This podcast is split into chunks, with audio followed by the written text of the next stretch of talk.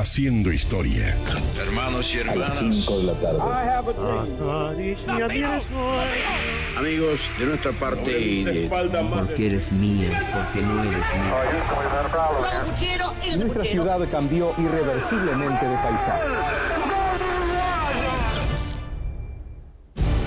Las cosas que marcaron nuestro sitio.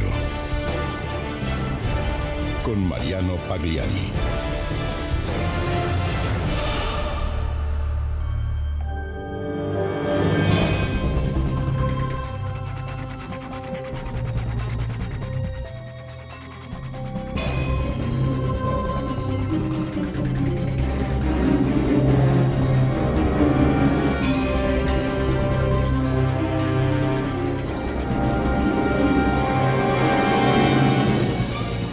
Cuando reyes y reinas acceden a un trono, ya se sabe quiénes son, por el carácter hereditario de las monarquías. Los ámbitos de opulencia y los séquitos de genuflexos son también parte del paisaje en estas coronaciones. Pero el siglo XX trajo consigo cambios y coronó a un rey humilde y negro. Un monarca que logró su cetro a fuerza de habilidades con el balón y estrategias dentro de un campo de juego. Y fue así que el fútbol puso legiones de admiradores a sus pies, cual séquito fiel. Nos referimos al rey de este deporte. Esta es la historia de Pelé.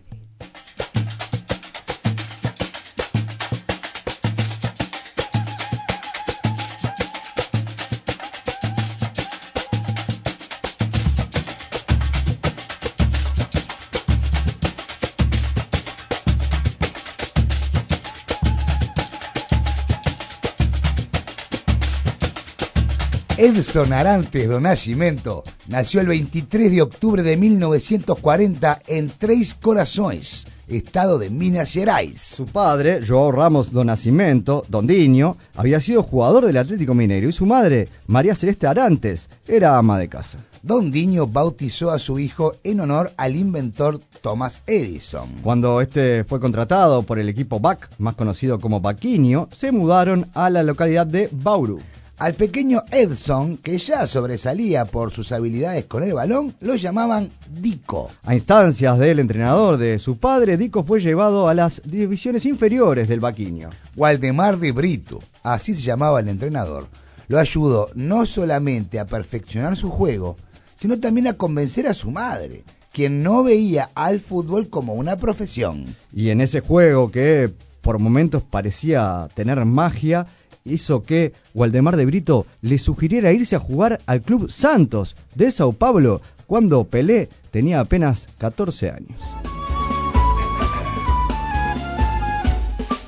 Sou alvinegro da Vila Belmiro, o Santos vive no meu coração. É o motivo de todo o meu riso, de minhas lágrimas e emoção. Sua bandeira no mais é história de um passado e um presente só de glórias. Nascer, viver e no Santos morrer é um orgulho que nem todos podem ter. No Santos pratica-se o esporte. Pelé era extremadamente delgado, por lo que en las categorías inferiores comenzaron a mejorar su complexión física. Así poco a poco fue adquiriendo la forma para que los entrenadores finalmente lo hicieran debutar en el primer equipo. Pelé debutó en el primer equipo del Santos ante el Corinthians de Santo André, en un partido amistoso, anotando un gol. Y su debut oficial fue ante el Cubatao, el 7 de septiembre de 1956, sin haber cumplido aún los 16 años y anotando nuevamente un gol. Ese año, el Santos ganó el torneo paulista de la mano de Pelé, quien fue el goleador de su equipo.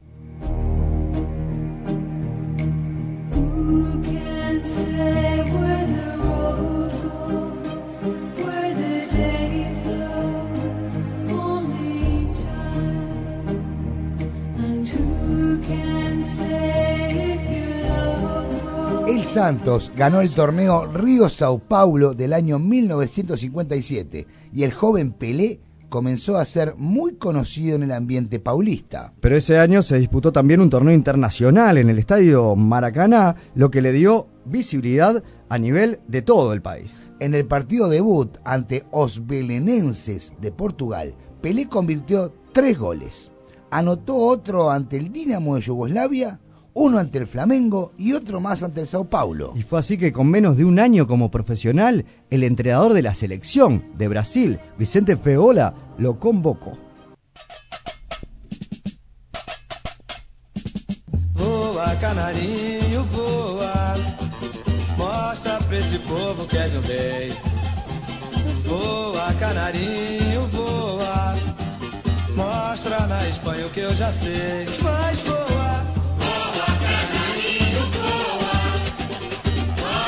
Su debut con la Canariña se dio el 7 de julio de 1957 contra Argentina en el Maracaná por la Copa Julio Roca. Brasil perdió 2 a 1, pero el gol lo hizo el debutante Pelé de apenas 16 años. Tres días después, en la revancha, Brasil ganó 2 a 0 y Pelé anotó uno de los goles. Al año siguiente fue convocado a la selección brasileña para disputar la Copa del Mundo que se iba a celebrar en Suecia. Pero para Pelé esto no sería sencillo.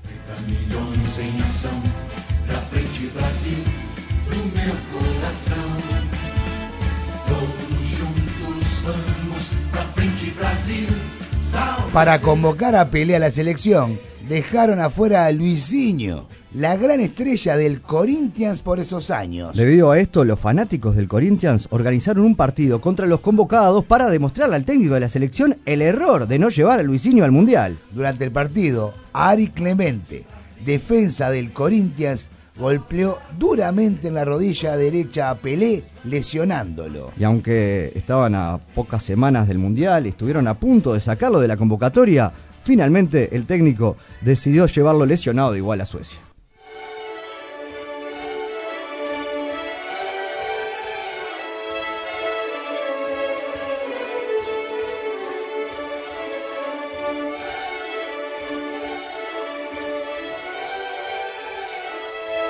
Pelé no estuvo listo para el partido debut de Brasil ante Austria, partido que ganaron los brasileños por 3 a 0. El segundo partido fue ante Inglaterra y Pelé tampoco jugó, finalizando en un empate 0 a 0. Su debut mundialista finalmente llegó ante la Unión Soviética de Lev Yashin, partido que ganó Brasil por 2 a 0. Y su bautismo mundialista en las redes se dio al partido siguiente, cuando Brasil enfrentó en cuartos de final a Gales. Sudáfrica sobre a Rússia, portanto. Bola com Pelé. Pelé domina, vai atirar. Atira para gol! Gol de Pelé para o Brasil!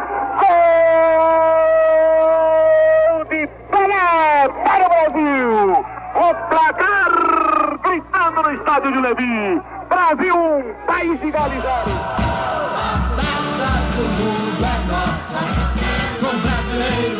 Pelé bajó con el pecho un pase de Didi a espaldas del arco, dejó parado al defensa con un giro repentino y tocó el balón contra el palo del portero galés, anotando el gol de la victoria y el pase a semifinales. Allí se enfrentaron a Francia y el partido terminó 5 a 2 a favor de la Canariña con tres goles de Pelé. La final fue ante el local, Suecia, y en el segundo tiempo, con el partido 2 a 1 a favor de Brasil, Pelé hizo su famoso globo a Gustafsson y sin dejar caer la pelota convirtió el 3 a 1. Al final del juego, Pelé cabeció el balón para decretar la victoria final con un 5 a 2 y el primer título mundial, la primera Copa del Mundo para Brasil. El mundo vio como Pelé, con 17 años, no podía contener las lágrimas mientras era llevado en los hombros del portero Gilmar.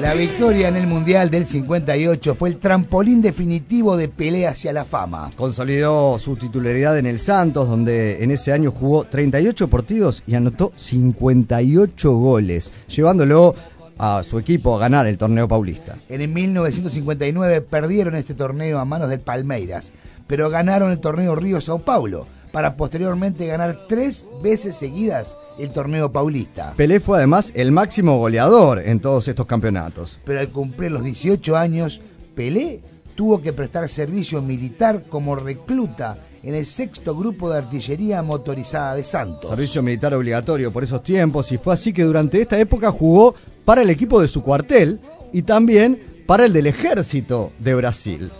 Durante ese año, en 1959, Pelé disputó 103 partidos para cinco equipos diferentes.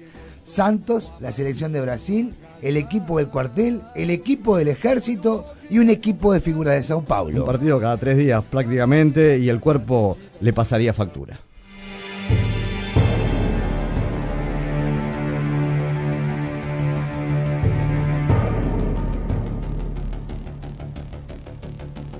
En el 61, el Santos realizó una gira por México y en un partido frente al Necaxa, el defensa argentino Pedro del Hacha le dio a Pelé un fuerte golpe en el rostro y en el hombro. Pelé sintió problemas en la vista y cuando intentó levantarse cayó desmayado. Después de ocho radiografías, se determinó que no tenía nada roto ni dañado, pero debió guardar reposo debido al exceso de partidos disputados.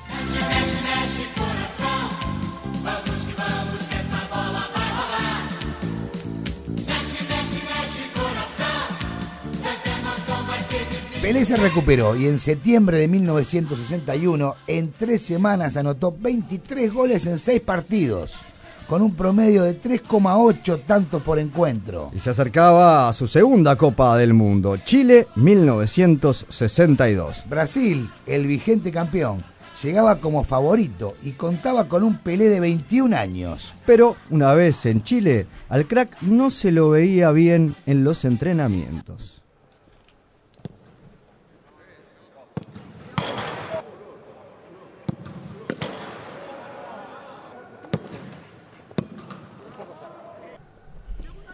Pero ¿qué te pasa, Pelé, querido? No es nada, un dolorzinho nada mais.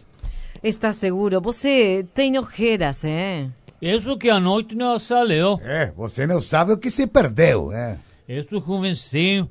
Não, não, não aguento nada, ah. Você, você, você tem que desfrutar a sua juventude. Ah. Esses, esses dolores vêm porque o corpo pede diversão. Vayan a entrenar, degenerados, degenerados, queridos. ¿No ven que a crianza se siente mal? No, en serio, estoy bien, sigamos. Surra, gente. Passala! Pe- Passala, Pelecinho! Ahí va. ¡Oh! ¡Oh! ¡Oh! ¿Pero qué pasó? Me duele mucho aquí. Es Pisa- cuando fui a patear. Pisa forte que se te va. No seas bobo. Anda para allá, bobo. Eso se hacía antes y quedaban todos deformados. Pero Pero le pido, por favor. Somos homens fortes. Verdade, Garrincha? Tem razão, amarildo. Agora somos umas mantequinhas. Eu não suporto o dolor. Não te digo, não te A- digo. así es queremos salir campeones de volta, con jugadores llorones. Aí está. Desalmados, desalmados. No ven que está lesionado el pibe. Ayúdenme a cargarle el vestuario. É, uma- Era porteña la profe. Quero ouvir o violeiro, sertanejo brasileiro, cantador deste lugar. Antigamente se tocava por amor, mesmo que este amor A Pelé le diagnosticaron esguince inguinal, lo que le provocaba dolorosas puntadas en el músculo abductor. No obstante, disputó el primer partido contra México y anotó el segundo gol para la victoria de Brasil por 2 a 0. Pero para el segundo partido ante Checoslovaquia, la realidad le dijo basta.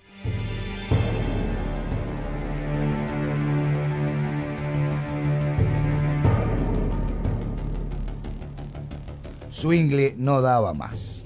Y Pelé, a poco de comenzar el partido, cayó varias veces fulminado de dolor. Como en esa época no había sustituciones, debió permanecer en el partido rengo y dolorido. Pese a que los checoslovacos jugaron limpio para evitarle un agravamiento de su lesión, Pelé no pudo jugar ni un partido más en ese mundial. No obstante, Brasil, y por lo tanto Pelé, fue campeón nuevamente.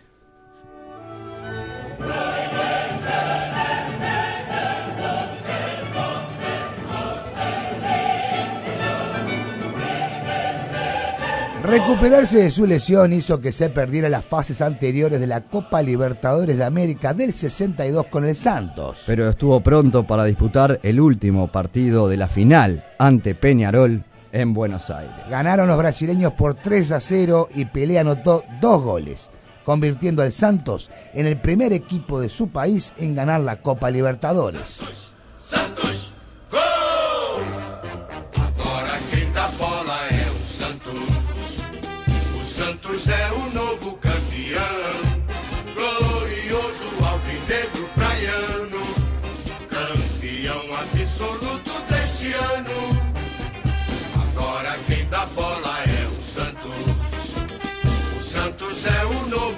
Esto les daba el derecho de enfrentarse por la Copa Intercontinental ante el Benfica de Portugal. Pelé anotó dos goles en la victoria por 3 a 2 en Maracaná y en la vuelta en Lisboa se consagró como el mejor futbolista del momento, anotando cuatro goles en la victoria 5 a 2. Ahora también era campeón del mundo, pero de clubes.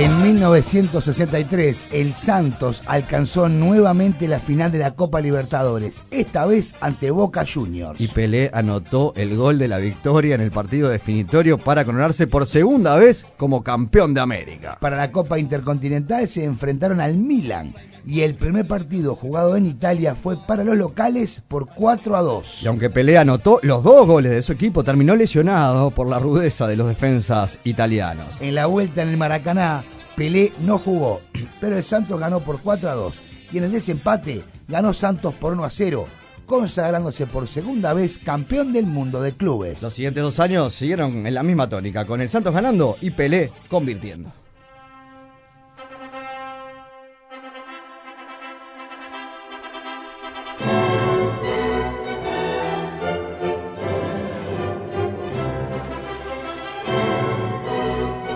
Vida personal, Pelé se casó por primera vez en 1966 con Rosemary Cholby y tuvieron cuatro hijos, Kelly, Cristina, Edinho y Jennifer. Pero en aquel 66 el gran objetivo era la Copa del Mundo a disputarse en Inglaterra. Aunque nada salió como Pelé hubiese querido.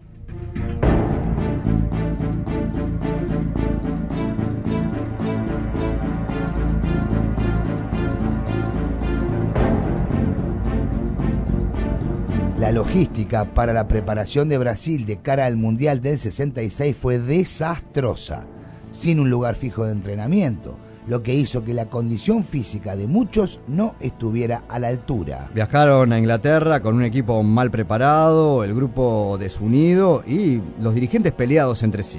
No obstante, el 12 de julio del 66, los brasileños debutaron con triunfo ante Bulgaria por 2 a 0, con goles de Garrincha y Pelé. Pero la defensa de Bulgaria castigó duramente al 10 en tiempos en los que no había tarjetas y el técnico decidió que no jugara el segundo partido ante Hungría.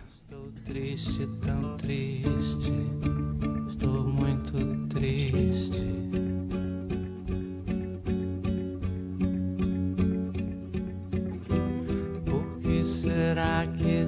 Brasil perdió 3 a 1 contra los húngaros y luego por idéntico marcador contra Portugal, quedando afuera del Mundial en primera ronda. Para peor, un defensa portugués dejó fuera de combate a Pelé con una violenta doble falta que el árbitro no pitó. Así, Brasil regresaba a casa con las manos vacías y su estrella lesionada. Pero nadie esperaba el desenlace de ese fracaso en Inglaterra. Pelé renunció a la selección brasileña.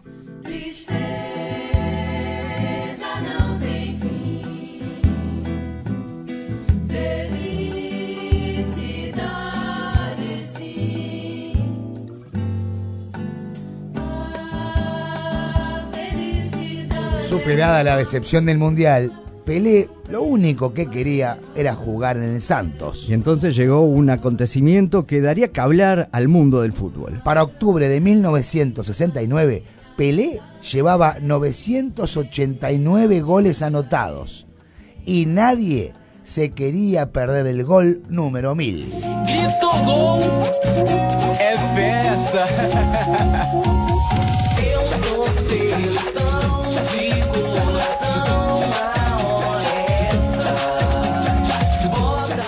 En un partido ante el Portuguesa anotó cuatro goles. Hizo dos más ante el Coritiba, otro ante el Flamengo, dos más ante Santa Cruz en Recife y uno más en Joao Pessoa. Llevaba entonces 999 goles y la expectativa estaba instalada en Bahía.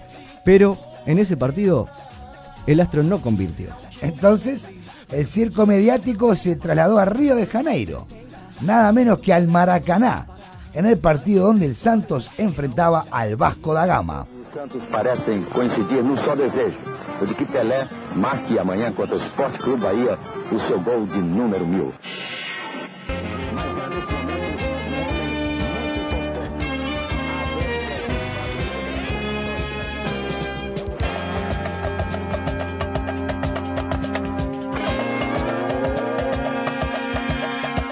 Brasil, meu Brasil brasileiro.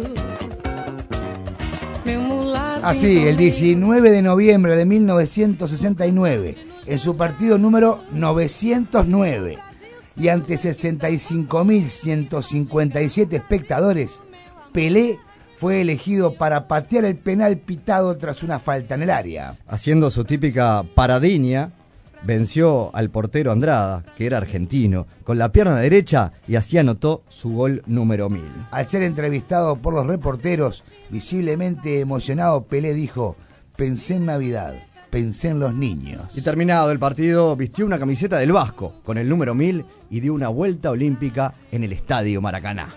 Brasil, meu Brasil brasileiro, meu mulato insoneiro.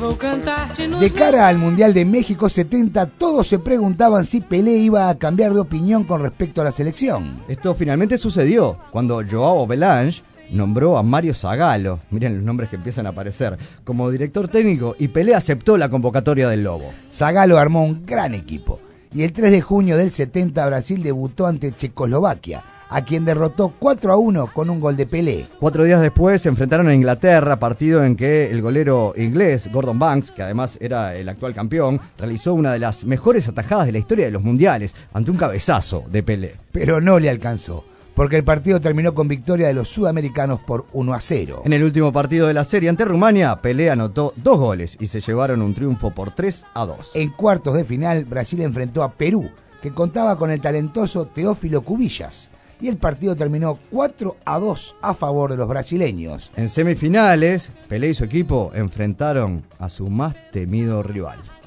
Uruguay. Uruguayos campeones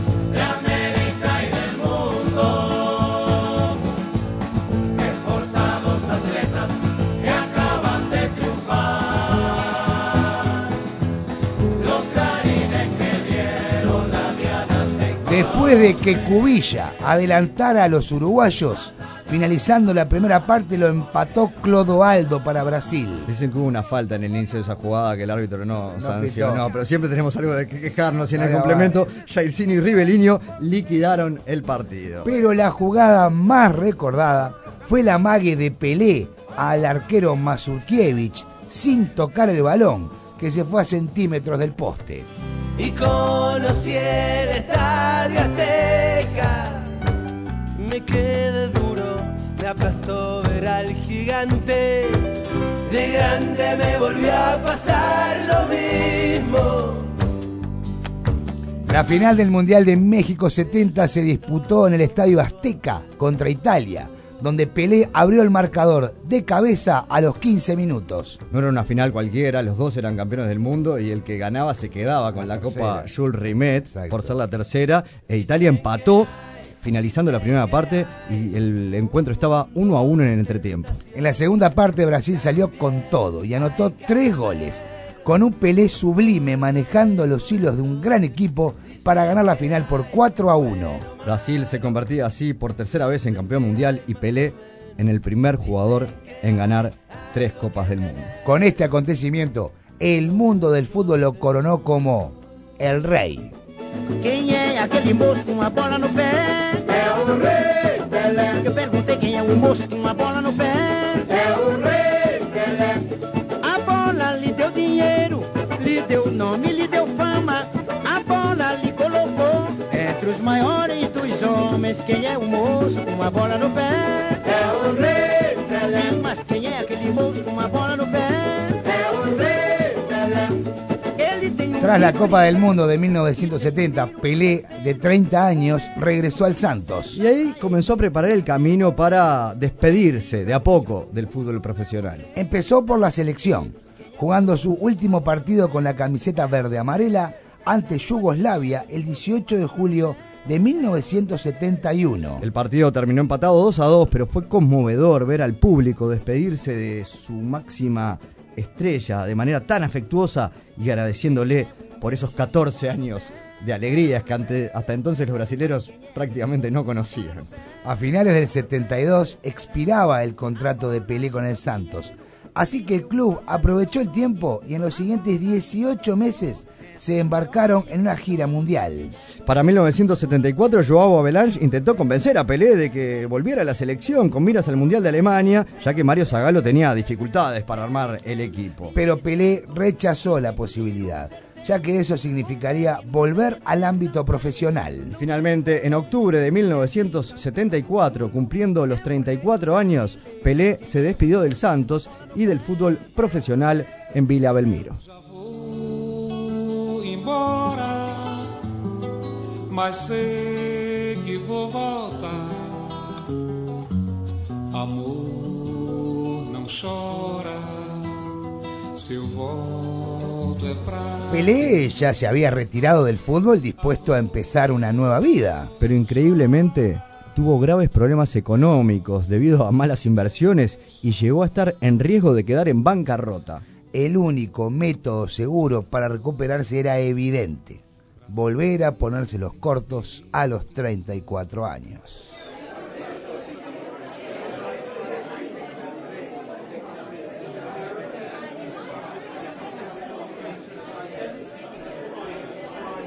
Meus amigos, eu quero falar uma coisinha com vocês.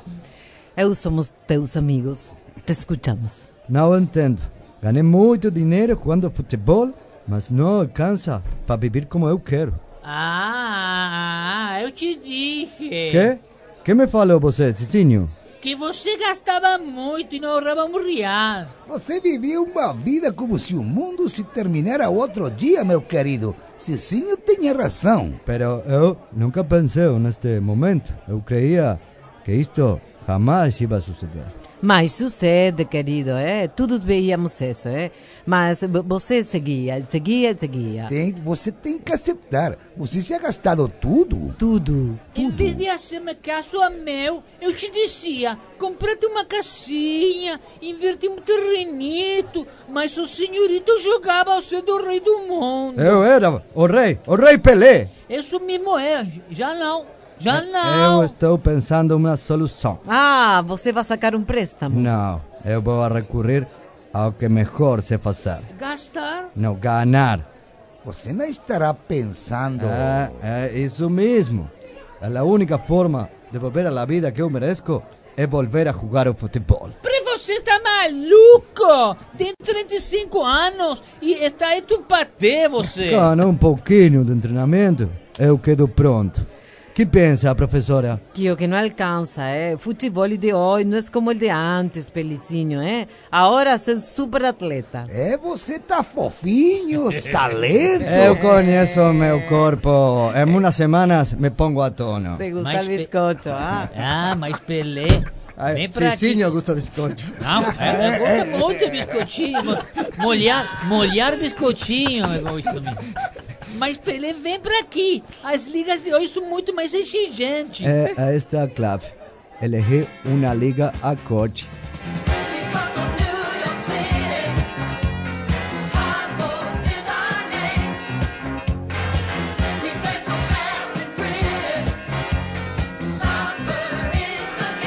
Y por supuesto, las ofertas estuvieron sobre la mesa. Por ejemplo, Juventus y Real Madrid ofrecían 15 millones de dólares y tanto el Milan como el América de México hicieron ofertas similares. Pero eso sería volver a su vida anterior. Y Pelé no estaba dispuesto a eso. Así que lo que decidió fue aceptar una oferta del Cosmos de Nueva York.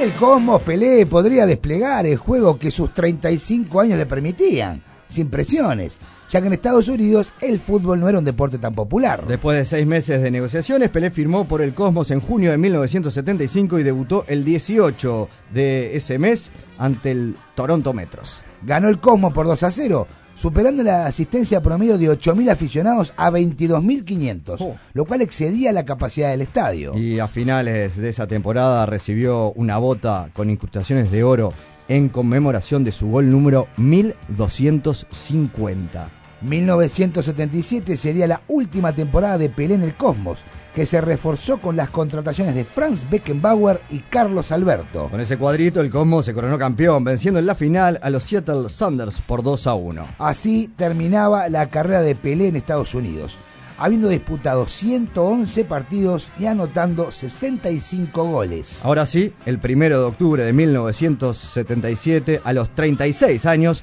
Pelé se despidió definitivamente del fútbol. Lo hizo ante 75.000 espectadores en un encuentro entre el Santos y el Cosmos, jugando un tiempo para cada equipo. Anotó para el Cosmos en la primera parte, pero no para el Santos, y el partido acabó con victoria de los norteamericanos por 2 a 1. Así llegó el final de la carrera de uno de los mejores futbolistas de la historia. In 1942, the Nazis thought they were sitting on top of the world. It has been decided that a German national team will play in combined En teams 1981 fue uno de los futbolistas que participó en la película Evasión o Victoria, junto con Bobby Moore y Osvaldo Ardiles. Qué película, el elenco contaba con actores como Michael Caine, Bugs von Sydow y Sylvester Stallone en el arco. Increíble, una, una cosa, una cosa eh, de, de un, de un duror, era, era como de demasiada, era para escaparse de los nazis, era, Era demencial. buenísimo. En el 94 fue nombrado como asesor ejecutivo en el Santos, para luego, ese mismo año, ser nombrado ministro de Deportes de Brasil. En ese periodo se promulgó en Brasil la conocida como Ley Pelé, que dice que en cuanto se acaba el contrato de un jugador con su club, debe renovar con este o el club debe dejarlo en libertad. En el 94 Pelé se volvió a casar, esta vez con Asiria Seyas Lemos, y de esta unión surgieron dos gemelos, Joshua y Celeste.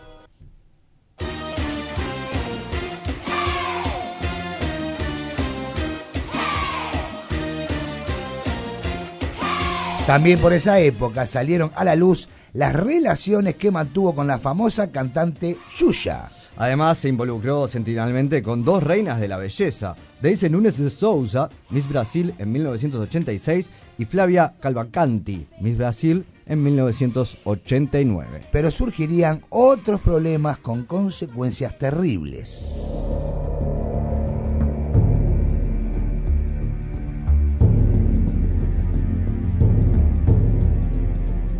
Su hijo Ediño, que jugó como golero del Santos, fue detenido en junio del 2005 por su participación en el tráfico de drogas. Finalmente, en mayo de 2014 fue condenado a 33 años y 4 meses de prisión por lavado de activos provenientes del narcotráfico. Sumado a esto, dos mujeres reclamaban que Pelé era el padre de sus hijas.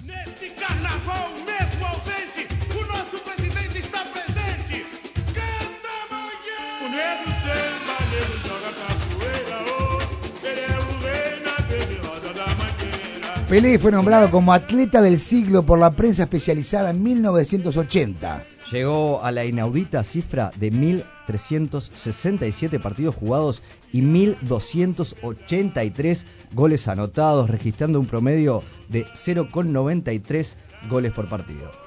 Fue el máximo goleador de la selección de Brasil con 77 goles anotados y conquistó tres títulos mundiales, siendo el más joven campeón del mundo de la historia. Es por eso que en tiempos en los que Messi es catalogado por muchos como el mejor de todos los tiempos.